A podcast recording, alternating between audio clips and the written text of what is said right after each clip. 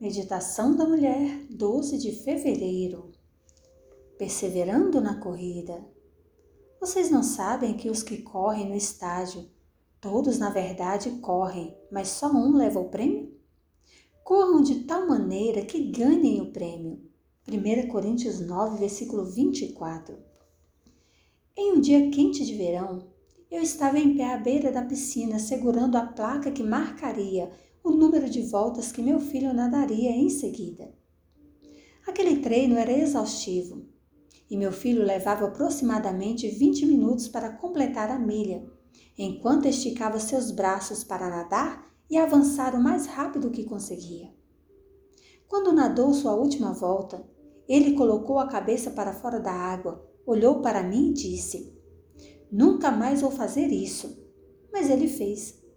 Ele continuou nadando a cada treinamento, competindo na modalidade de milhas e batendo o próprio recorde. É claro que a única maneira para que ele conseguisse fazer isso era por meio da prática diária. Essa rotina envolvia acordar às quatro horas da manhã, para que ele pudesse nadar durante duas horas antes das aulas, depois praticar mais duas horas depois das atividades escolares.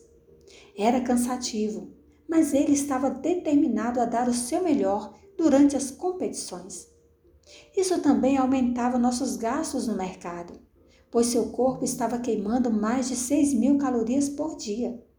Porém, tudo isso era o preço a ser pago.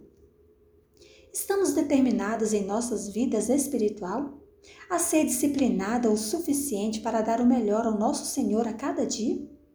Acordamos cedinho para começar nosso dia com o estudo da Bíblia e orações?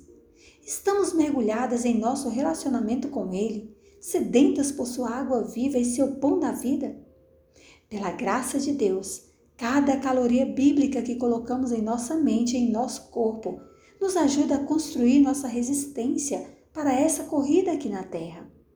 A Bíblia nos diz: a perseverança deve ter ação completa para que vocês sejam perfeitos e íntegros, sem, lhe, sem que lhes falte nada. Tiago 1, versículo 4. Nosso prêmio não é simplesmente um corpo em forma e uma medalha para pendurarmos no pescoço. Nosso prêmio é um lar no céu com o nosso Senhor e Salvador Jesus Cristo, que já terminou a corrida para nós. De fato, Paulo nos diz: Em nada considero a vida preciosa para mim mesmo desde, eu complete, desde que eu complete a minha carreira e o ministério que recebi do Senhor Jesus para testemunhar o Evangelho da graça de Deus. Atos 20, versículo 24. Eu quero buscar fazer a vontade de Deus e ter a disciplina espiritual da qual preciso para chegar mais perto de Jesus a cada dia. E você?